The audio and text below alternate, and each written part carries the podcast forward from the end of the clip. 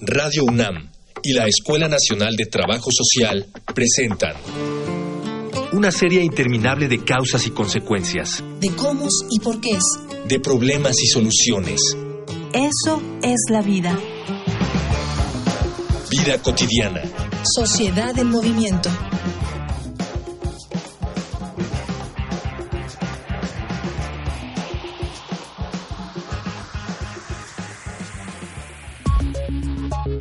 Uno de los mayores problemas de los estudios de género es la desinformación y la malinterpretación de los datos que se tienen. Por ejemplo, cuando se habla de equidad de género, se cree que es una búsqueda injusta de privilegios femeninos por encima de un supuesto esfuerzo masculino, cuando en realidad el machismo es el mismo que ha generado costumbres desfavorables también para los hombres.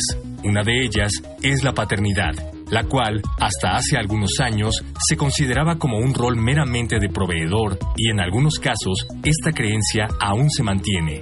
Por ello existen muchas desventajas para ejercer la paternidad que provienen de la misma ideología patriarcal, donde un hombre no puede expresar sus emociones y su cariño, ni siquiera ante sus hijos, y los permisos de paternidad ni siquiera son concebidos como un derecho laboral. Por ello, en esta emisión de Vida Cotidiana, Sociedad en Movimiento, hablaremos sobre el Día del Padre con la doctora Ana Chapa Romero investigadora de la Facultad de Psicología de la UNAM, y la doctora María Amparo de la Vega Morel, psicoterapeuta y directora del centro ECATE, Espacio de Formación y Transportación AC. Dialogar para actuar, actuar para resolver.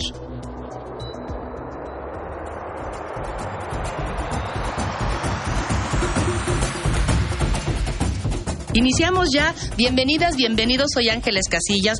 Con el gusto, como siempre, de recibirles aquí en nuestro programa Vida Cotidiana, Sociedad en Movimiento. Ya saben ustedes, estamos aquí en Radio UNAM. Oigan, pues, a propósito del mes de junio, a propósito del Día del Padre, hoy, hoy queremos abordar, reflexionar, platicar acerca de estas nuevas formas, estos nuevos roles que los hombres están desarrollando con relación a su paternidad, al cuidado, a la crianza de las y de los hijos. Justamente el tema de hoy, nuevas paternidades. No sin antes comentarles que tenemos diferentes formas de contacto. Por favor, escúchenlas. Facebook, Escuela Nacional de Trabajo Social, ENTS, UNAM. Twitter, arroba comunica, ENTS. Instagram, comunicación, ENTS. Regresamos, ya escucharon nuestros medios de contacto, pregúntenos, escríbanos, sugiéranos algún tema para que podamos abordarlo en otra emisión con mucho gusto. Y bueno, me voy a permitir presentar a quien está aquí en cabina con nosotros. Hay dos doctoras, la doctora Ana Chapa Romero. Doctora, bienvenida, gracias por estar con nosotros. Gracias por la invitación. Y también está la doctora María Amparo de la Vega Morel. Muchas gracias, doctora. De verdad es un gusto conocerte y tenerte aquí. Gracias por invitarme. Y bueno, pues vamos a iniciar. Ya vieron ustedes en la introducción que brevemente me atrevía a compartir con nuestro amable auditorio acerca de estas nuevas paternidades.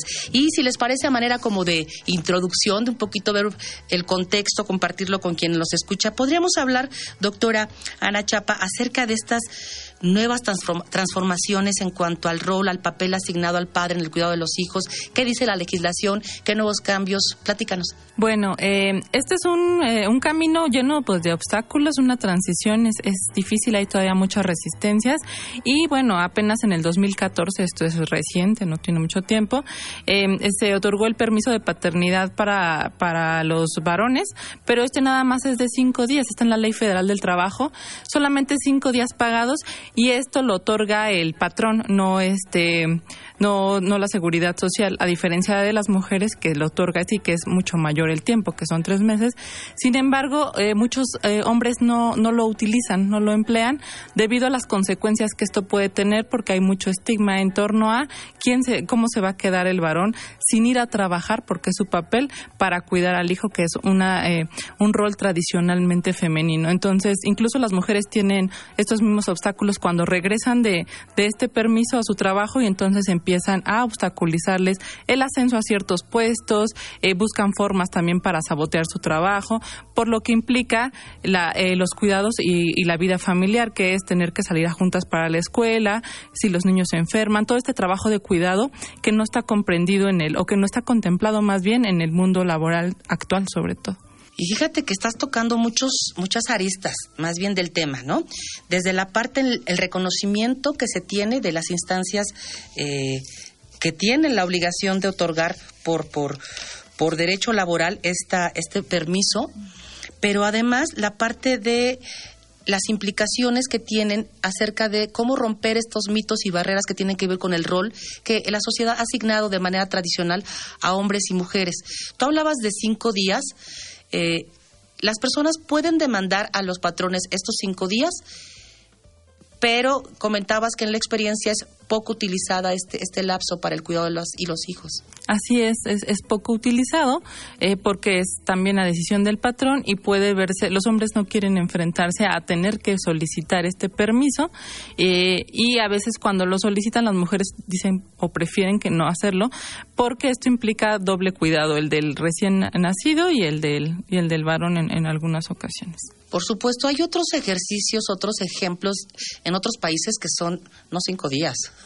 Estamos hablando de periodos hasta de dos o tres meses, sí, por lo menos en algunos 20 días. Digo que lamentable.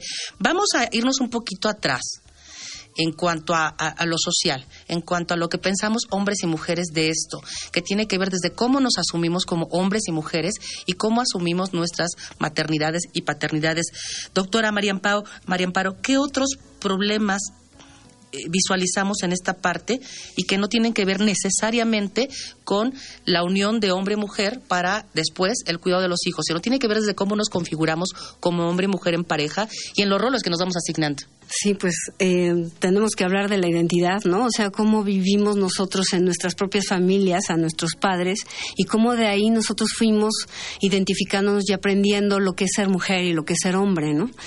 Y um, ahorita que decías de que en otros países está siendo diferente, bueno, en Dinamarca los hombres exigieron al, al, al, al, gobierno que se les concediera a la par que la madre, no, no sé, no sé cuántos meses o hasta un año concedidos para cuidar al bebé y después de eso solamente medio tiempo. Y ellos son los que lo pidieron. Entonces, podemos ver las diferencias, ¿no? De toda esta historia de formación, donde ya es más aceptado que el hombre pueda ejercer su feminidad y su maternaje, in, in, incluyendo todo lo que aprendieron con su madre, en ellos mismos siendo hombres. Entonces digamos que la, identidad de género se va abriendo y entonces nos va dando más libertad. Y para cuando tú nombras nuevas parentalidades, estás nombrando unos nuevos espacios para dar amor, para proteger a los nuevos seres de cada sociedad, ¿no? Entonces esto abre y por supuesto puede ser un, un, choque, o sea que la ley pueda decir que ya se les dan cinco días, pero si yo lo pido voy a ser rechazado, estigmatizado y sancionado, porque si estoy señalado hay una sanción, es como mira este no no parió a su hijo, pero entonces este ha de, se ha de creer mujer y en México está muy sancionado eso porque digamos que está cruzada la identidad masculina con el machismo. Y el machismo no incluye ser mamá de, de, los hijos, aunque cada vez vemos mucho más hombres participando de esto y gozándolo realmente, ¿no?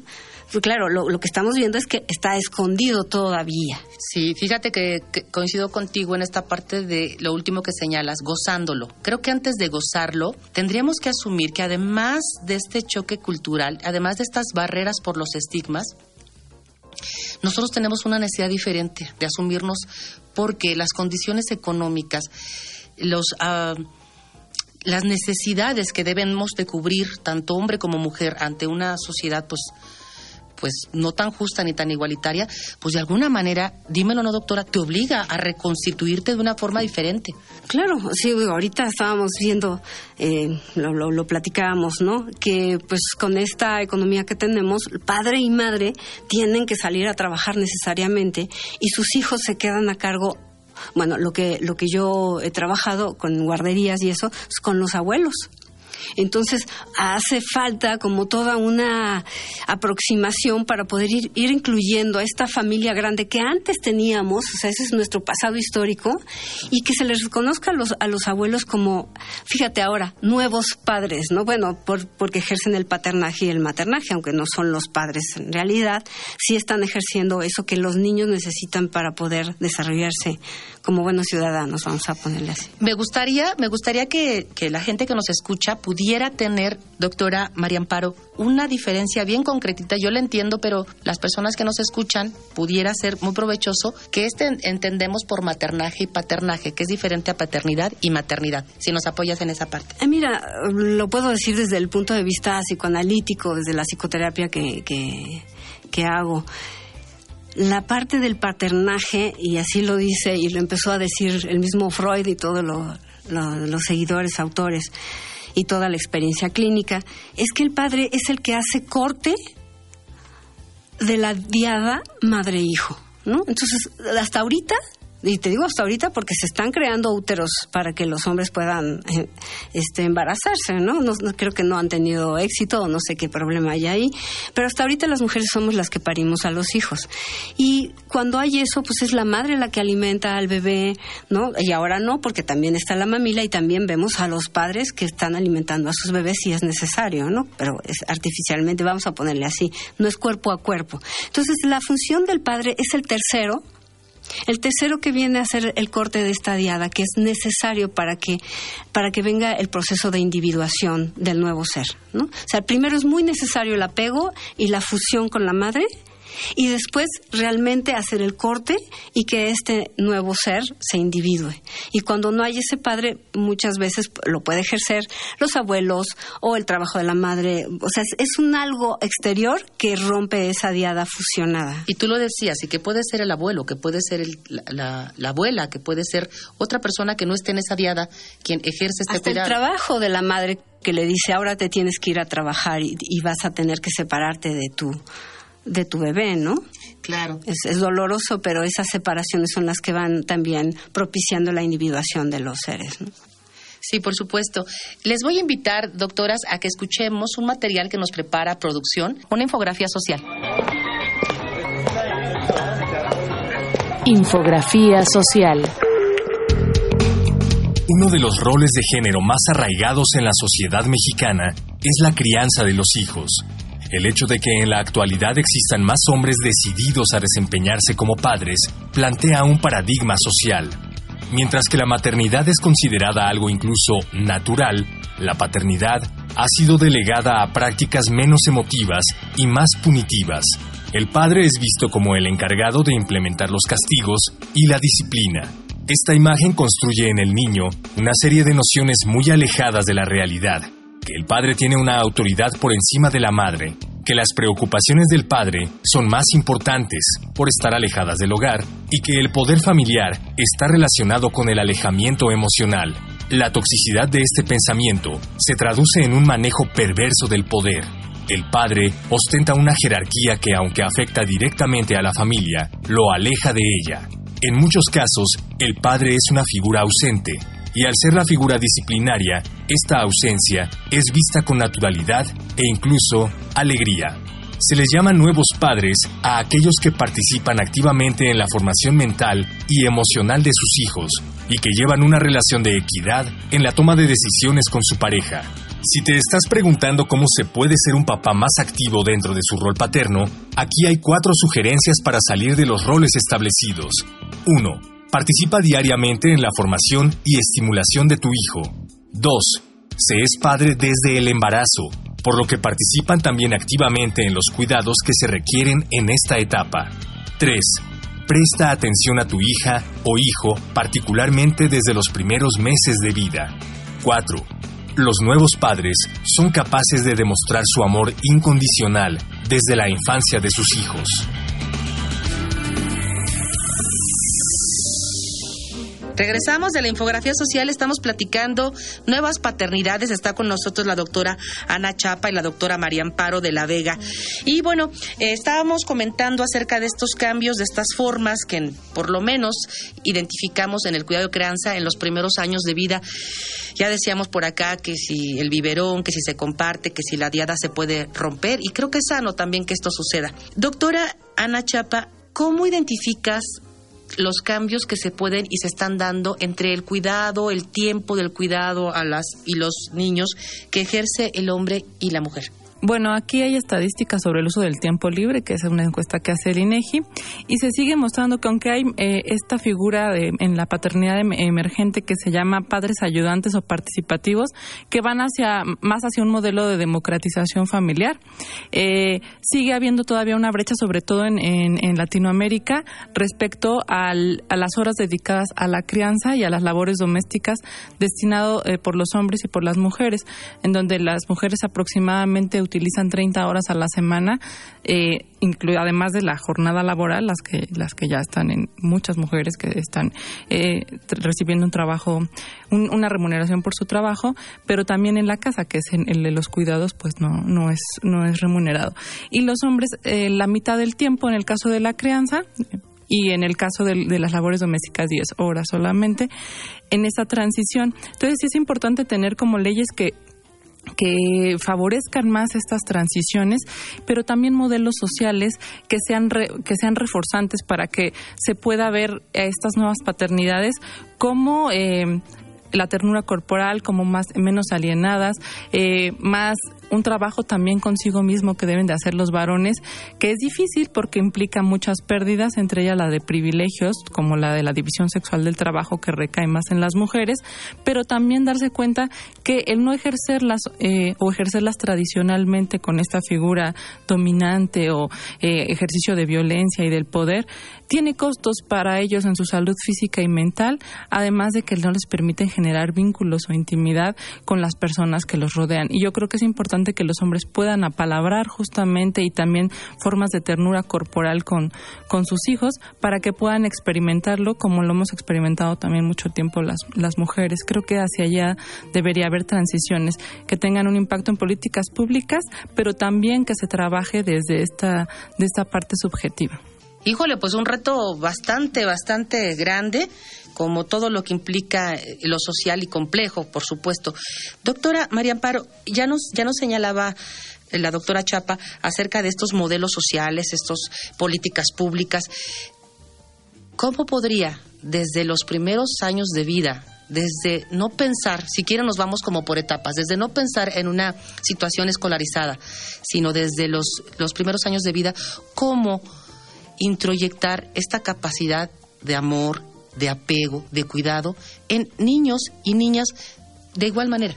Bueno, de hecho es lo que sucede, ¿no? O sea, tú introyectas el amor porque es, es, es lo que, lo que, quien te recibe, quien te da la leche, ¿no? Entonces, así empezamos nosotros a relacionarnos, es cuerpo a cuerpo, es, es el cuerpo de la madre y es el cuerpo del padre también. Eh, precisamente la misma cultura está delimitando y limitando, digamos, a los hombres que también traen esto y hasta por aprendizaje de sus propias madres y padres, ¿no? Que comparten más, se comparten más corpóreamente, digamos, con su corporeidad, digo corporeidad como una dimensión en el amor y en eso pues no hay no hay género en, términos de de la función. El maternaje y el paternaje son funciones. Entonces, puedes, puedes tener un hombre que hace el maternaje mejor que una mujer y una mujer que hace mejor el paternaje que un hombre. Y yo creo que ese, esa evolución de percepción y de función es lo que está también trayendo las nuevas parentalidades que ahora podemos señalar como padre y padre, madre y madre, porque son las funciones las que, las que son las importantes para poder desarrollar a un ser sano, digamos, ¿no? Sí, pero me parece que en ese trayecto, que pareciera como idílico, la parte de la capacidad que podemos nosotros introyectar de amar, de cuidar, de tener apego, sí, pero para el cuidado de los otros, sobre todo cuando a futuro te asumes o te piensas en una relación formal con descendencia, ahí las cosas me parece que cambian, porque hasta socialmente hablando, si ustedes se dan cuenta, es mucho más común socialmente pensar que el rol asignado a la madre es el de cuidado para los hijos.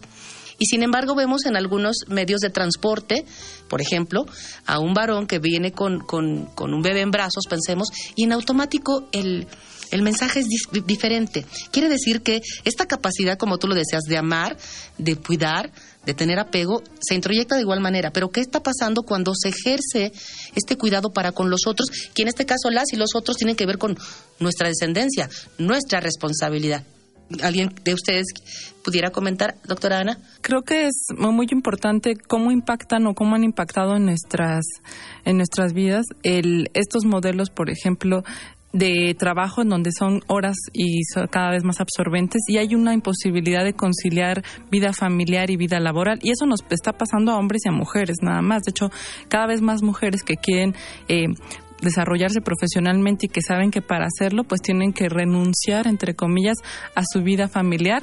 Les está pasando lo mismo que a los varones. Entonces ese es un problema porque limita la capacidad de cuidado para el otro que es eh, que tiene que ver con el amor y la ternura y hacerlo y hacerlo en, eh, por esa situación. Entonces creo que está impactando mucho y que también en políticas públicas debería haber una conciliación mayor o se debería de deberíamos exigir también una eh, posibilidad de conciliar ambas esferas y que el cuidado tiene que ver desde la infancia con cómo uno puede procurar ese amor y esa ternura a otro ser no sé un, un animal un este un amigo y creo que desde ahí también se va fomentando y quitar este, esta rigidez en los modelos masculinos sobre la distancia emocional que en los niños la tienen cuando cuando nacen, cuando van, pero se va coartando por tener que seguir modelos, ¿no? De, de identificación con sus pares.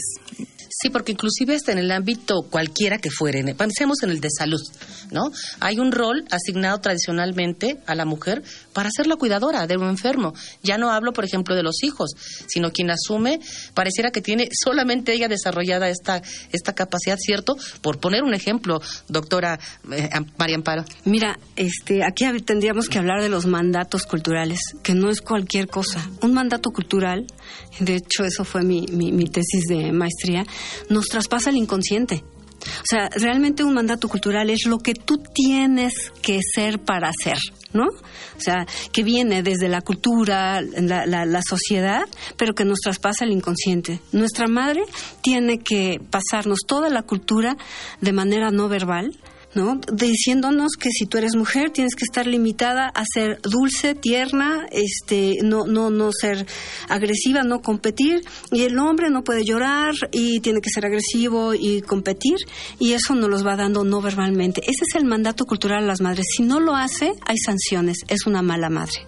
¿no? Porque está impeliendo a sus hijos a transgredir sus roles, que no, no es, es su, su, identidad de género, porque la misma cultura necesita, o parece que así está determinada, para que tenga la diferenciación entre todos. Lo que estamos viendo es que cuanto más nos abrimos y más evolucionamos, pues menos diferencias tenemos en ese sentido. Cada quien va eligiendo lo que es, ¿no? O sea, oye, pues yo no soy completamente heterosexual porque eso implica ser así, así y así asado, ¿no? Podemos ver a las madres que he tenido en consultorio que sienten una culpa enorme por estar trabajando, sí trayendo muchos bienes a la familia y a sus hijos, pero ellas tienen el mandato cultural que tendrían que estar dando diciendo la chichi cósmica en la familia, pues, ¿no? Y entonces son demandas que, que sobrepasan a, a, cualquier ser humano, ¿no? O a los hombres que están cuidando a los hijos, pero también tendrían que ser agresivos y ganar mucho dinero, ¿no? Y entonces tienen el estigma de que son los mandilones, así decimos en México, ¿no? Pero sí vamos mermando esa libertad con esos mandatos culturales que nos hacen como muy rígidos en nuestros funcionamientos. Híjole, y, y cuántas resistencias de generación en generación y cómo se replica este, digamos, círculo vicioso de introyectar de una manera inadecuada lo que podremos desarrollar como hombre y mujer sin diferencia alguna. Les voy a invitar a que escuchemos nuevamente nuestros medios de contacto para que quienes tengan alguna pregunta con todo gusto las podamos atender. Facebook, Escuela Nacional de Trabajo Social, ENTS, UNAM. Twitter, arroba comunica, ENTS. Instagram, comunicación ENTS. Ya regresamos de los medios de contacto, estamos hablando de nuevas paternidades. Está aquí en cabina con nosotros la doctora Ana Chapa y también la doctora María Amparo. Estamos platicando acerca de lo que nos decía aquí la doctora María Amparo, este mandato cultural y todo lo que implica, lo que transmitimos. Doctora, Ana Chapa, ¿cómo podríamos pensar en un modelo, digamos, educativo para que pudiéramos ir venciendo estos, estas resistencias, ir cambiando de paradigmas en cuanto a ser hombres y mujeres, vivir nuestra feminidad y nuestra masculinidad y asumirnos en roles como el que quisiéramos asumir siendo padre o madre en el cuidado de los hijos? Creo que ahí, este, como mencionaba y como mencionabas hace un, rato, hay países que en ese sentido nos llevan la delantera y que el permiso de por nacimiento de hijos se, se proporciona de la misma manera a hombres y mujeres o se van intercalando, ¿no? Eso también es importante. Entonces, desde ahí, el procurar justamente valores diferentes a los de la competencia, ¿no? La agresividad y que para justamente se están cada vez dando más